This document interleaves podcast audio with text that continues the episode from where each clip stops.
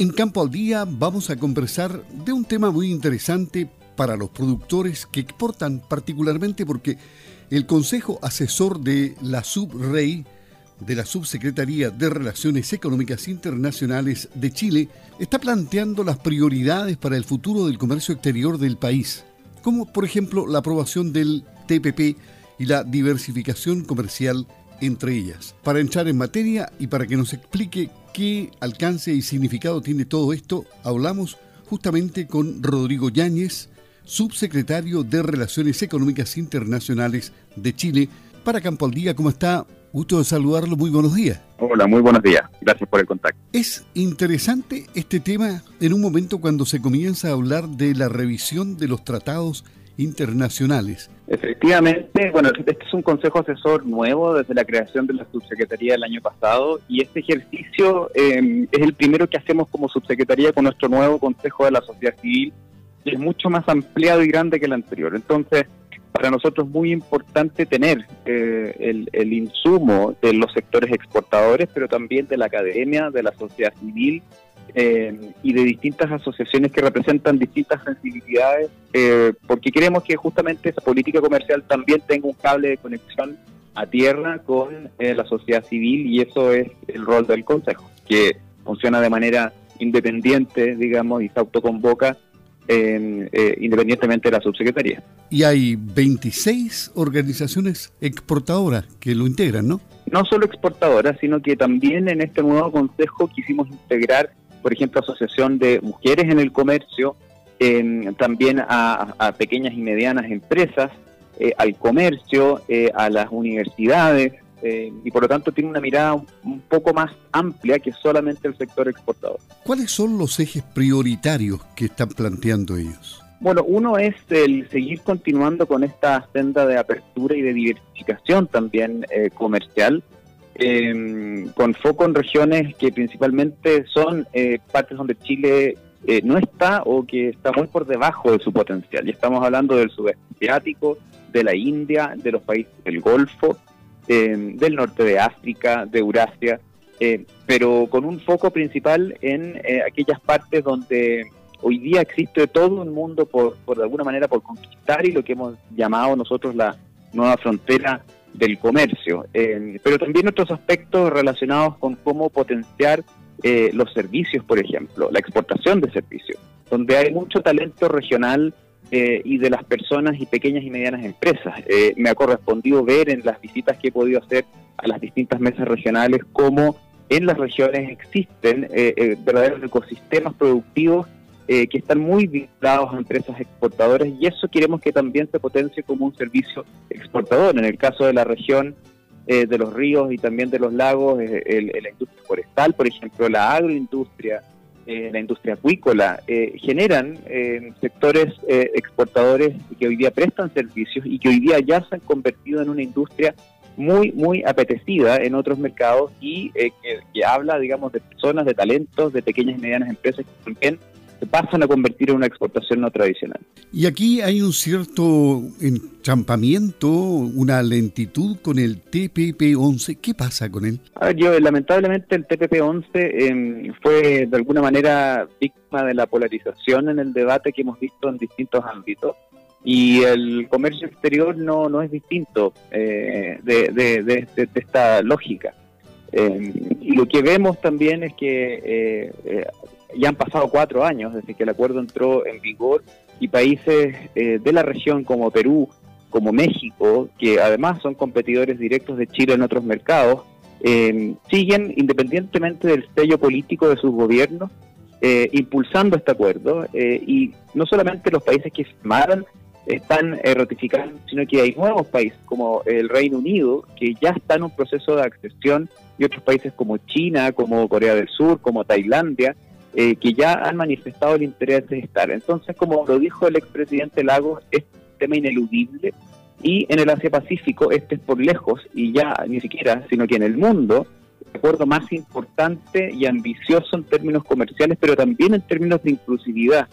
Eh, y creo que equivocadamente se ha instalado una percepción, digamos, de ciertos objetivos eh, de política pública no se pueden alcanzar producto de los tratados de libre comercio Y hoy día justamente hemos estado tratando de explicar eh, que industrias eh, que promueven capital humano avanzado, como son las industrias de las tecnologías de la información, están llegando a Chile eh, con inversiones de más de 4 mil millones de dólares y potencial de generación de empleo de más de 8 mil empleos altamente calificados. Y eso está ocurriendo con esta red de acuerdos de libre comercio. Y por lo tanto, cuando planteamos ese, o se plantea ese revisionismo, hay que tener mucho cuidado porque estamos de alguna manera omitiendo el impacto que tiene eh, el comercio exterior, que explica casi el 60% de nuestra economía, a las economías regionales y locales. O sea, claro, es decir, estaríamos asustando la inversión extranjera. Es decir, ¿dónde se equivoca el foco entonces de quienes quieren ser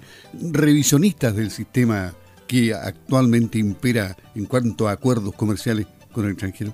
creo que en una, en una de alguna manera una conclusión que es más teórica que real eh, y creo también en, una, yo diría, una falta de, de, de, mirar hacia el lado. O sea, eh, yo creo que aquí lo, lo importante es que no se dé este efecto cordillera de mirarnos el ombligo y realmente de mirar lo que está pasando en el mundo y en socios que hoy día son además vecinos eh, inmediatos, como el caso de Perú.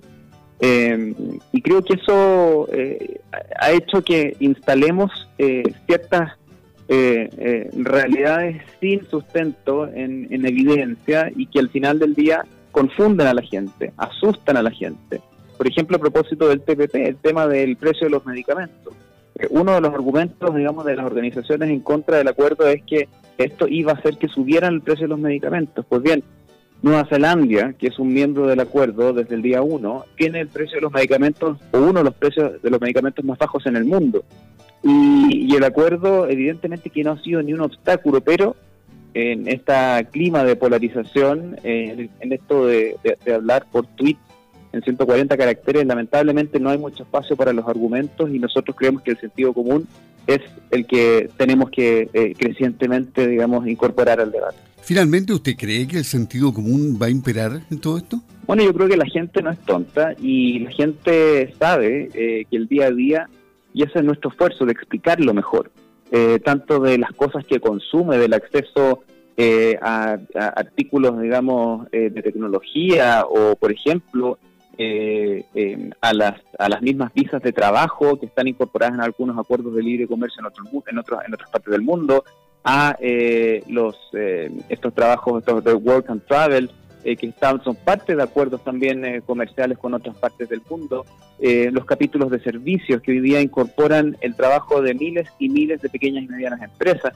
Son todos temas em, con los cuales existe un punto de conexión en el día a día y, por ejemplo, para no ir más lejos, el tema de las vacunas. Las vacunas en Chile todos sabemos que no se producen y sin embargo el país lidera en el mundo en la capacidad de haber podido importar y aplicar estas vacunas en Chile y hoy día somos de los países que tienen sobre el 90% de su población ya eh, vacunada con un tratamiento completo. Eso, y nosotros lo decimos eh, con la frase de que sin comercio no hay vacunas, es el ejemplo más claro de la conexión con el día a día que tiene nuestra red de acuerdos de libre comercio y por qué hay que cuidar. En un mundo de monstruos de la informática a nivel internacional, ¿qué posibilidades tenemos en la cuarta prioridad que plantea el Consejo, que es la exportación de, de servicios y economía digital? Donde se insta a poner atención a capítulos de propiedad intelectual, flujo transfronterizo de datos, trabajar temas regulatorios que obstaculizan el comercio de servicios. ¿Nosotros tenemos ventajas comparativas respecto al resto del mundo? Bueno, tenemos ventajas comparativas en distintos ámbitos. Uno es que em, desde el punto de vista de la infraestructura estamos apostando fuerte por ello. El despliegue de la red 5G en Chile es algo muy importante para, para asegurar esa conectividad y el acceso a esa conectividad. El cable transpacífico que va a conectar Chile con el Asia-Pacífico a través de Australia y Nueva Zelanda también es eh, algo muy importante que y que también ha generado el interés de países como Brasil o otros de la región, Argentina, Bolivia. Y eso significa que el país está empezando a posicionarse como un hub regional en, este ámbito. Em, estamos trabajando desde Suplay también en el diseño de las reglas eh, de este nuevo comercio el comercio de la economía digital, de los productos digitales a través de acuerdos como el TEPA, con Nueva Zelanda y Singapur, que es primero en el mundo, y también capítulos de economía digital y de comercio electrónico en nuestras negociaciones.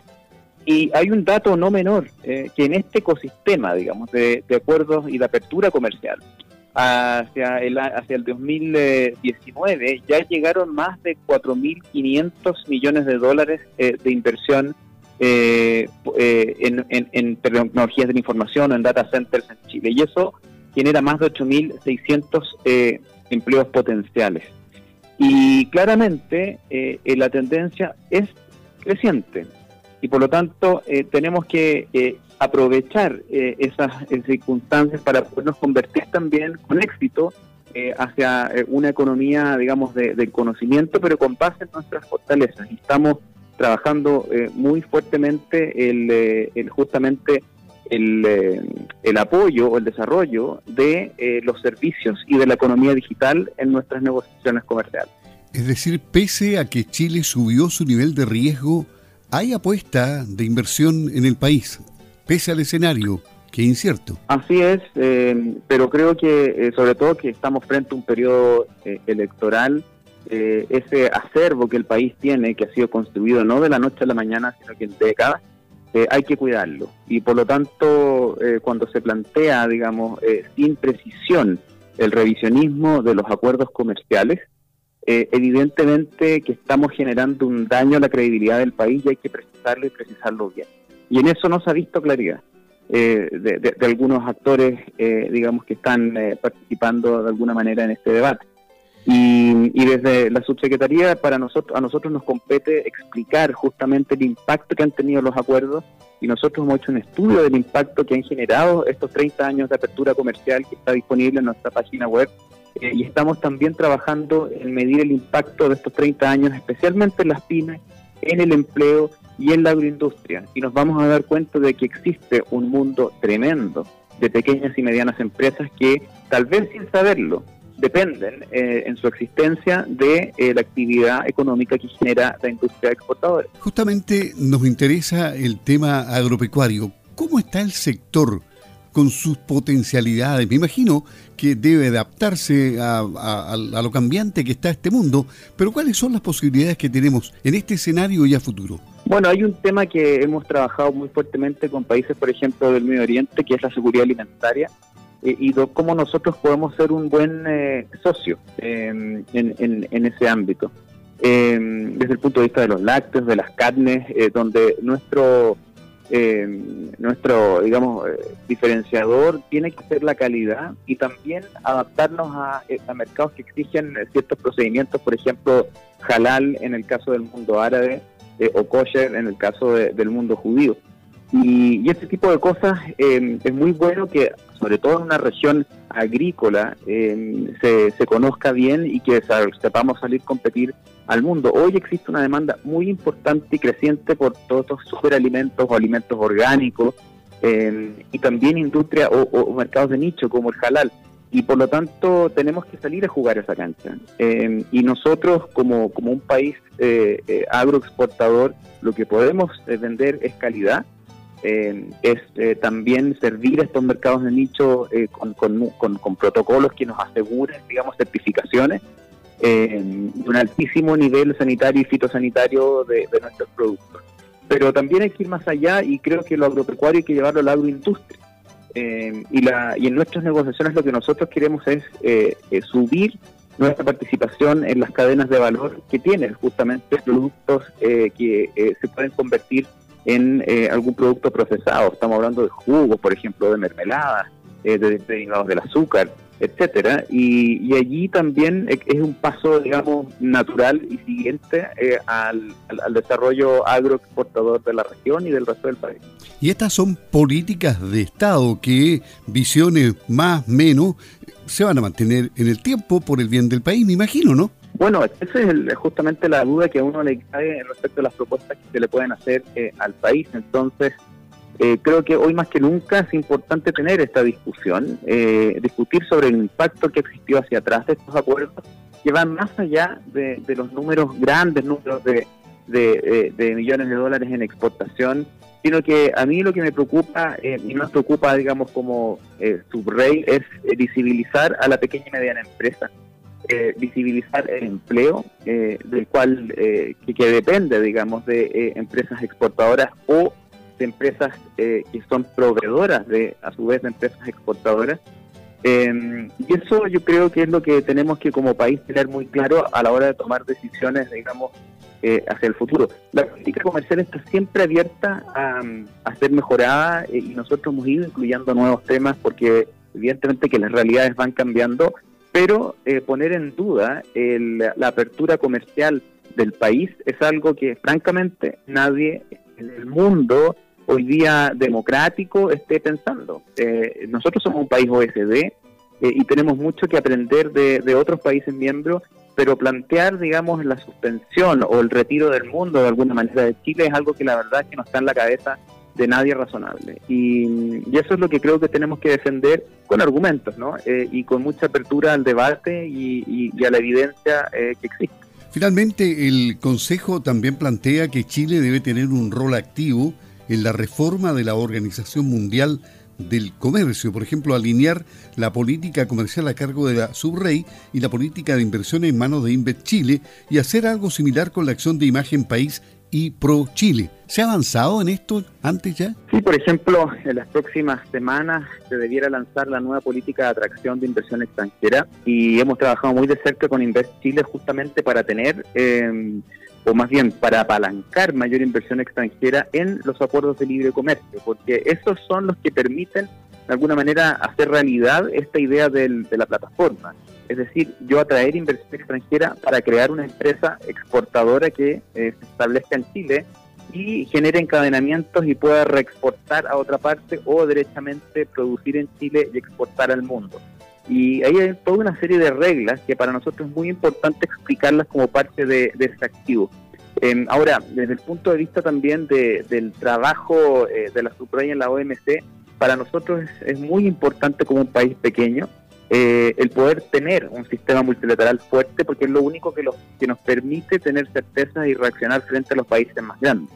Eh, y por eso es que a fines de noviembre vamos a estar participando en la decimosegunda eh, reunión ministerial de, la OMC en Ginebra, donde se van a discutir aspectos muy importantes en relación con, por ejemplo, subsidios a la pesca, en la reforma eh, a la organización, los asuntos de cómo solucionamos las controversias y volvemos a reactivar el mecanismo, eh, temas de, también justamente de facilitación de inversiones eh, y otros que están en la discusión o en la agenda de la organización y como le digo, para nosotros es muy importante porque somos un país chico y necesitamos reglas claras cuando vamos a jugar eh, a la cancha en el mundo. Rodrigo Yáñez, subsecretario de Relaciones Económicas Internacionales de Chile en Campo al Día de Radio Sago. Le agradecemos su tiempo, subsecretario, muchas gracias. Que tenga un buen día. Muchas gracias. Hasta pronto, gracias. Y muy buenos días.